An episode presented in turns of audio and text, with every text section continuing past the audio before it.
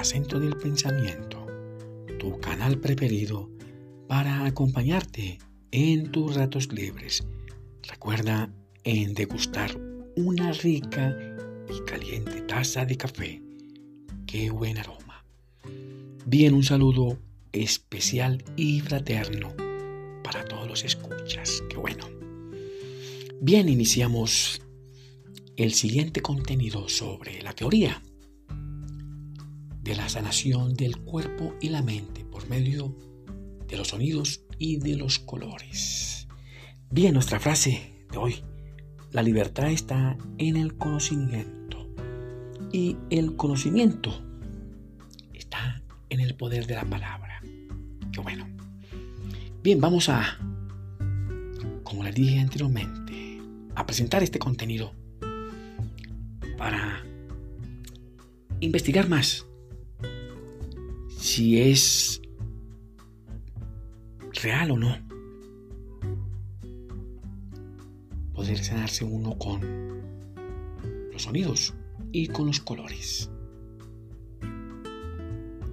El verbo o logos, en unión con la voz y el espíritu, esa conversación del pensamiento oculto, como la expresión objetiva y origen de la conciencia contiene en sí misma la mente creadora. De la misma mente creadora procedió el verbo. Y del verbo procedió la providencia, esa luz divina. Porque habló el creador y dijo, sea la luz. Y fue la luz.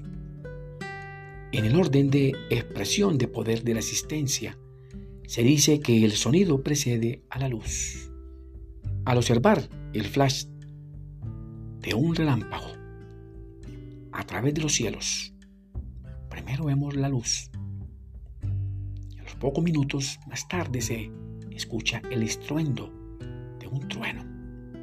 Si el trueno, ese sonido y el relámpago, esa luz, provienen de la misma fuente, te pregunto, ¿Por qué no ocurren ambos al mismo tiempo? Por favor responde allá en tu lugar secreto, en silencio y en reflexión. Bien, este fenómeno sí ocurre en igual tiempo. La gran diferencia de tiempo entre uno y otro es a causa de la manera como viaja tanto el sonido como la luz. Y eso lo explica muy bien nuestra ciencia. El Big Bang, por allá en 1948, el físico ucraniano George Gamow planteó que el universo se creó a partir de una gran explosión. Así las cosas, al producirse una explosión de sonido, de luz, será que ese sonido aún no ha llegado a nosotros. Pregunto.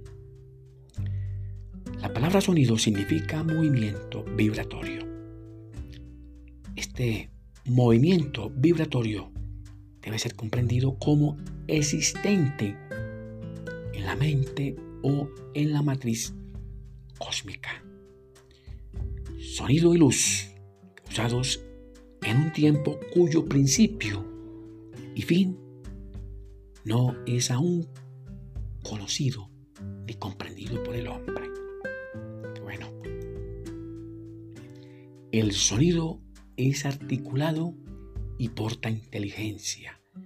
Lleva mucha información. El sonido como la luz comandan la fuerza creativa de nuestro universo, de nuestra tierra medio de la palabra el Creador, diseñó y creó nuestro universo y también al ser humano, aunque imperfecto. Los sabios dicen que en el principio era el verbo, aquella voz de la palabra creadora, o sea, el sonido de la explosión del Big Bang. El creador dijo, hágase la luz. Y la voz del sonido causó la luz.